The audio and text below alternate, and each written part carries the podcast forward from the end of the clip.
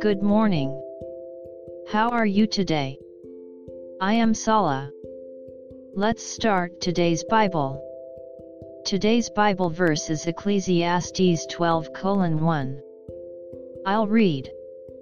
Remember now your Creator in the days of your youth before the difficult days come and the years draw near when you say, I have no pleasure in them. colon Amen.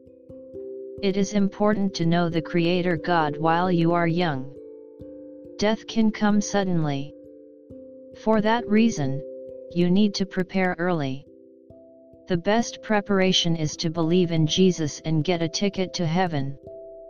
As long as you have prepared this well, you can relax and prepare for the rest. May we continue on the path of the Lord today as well.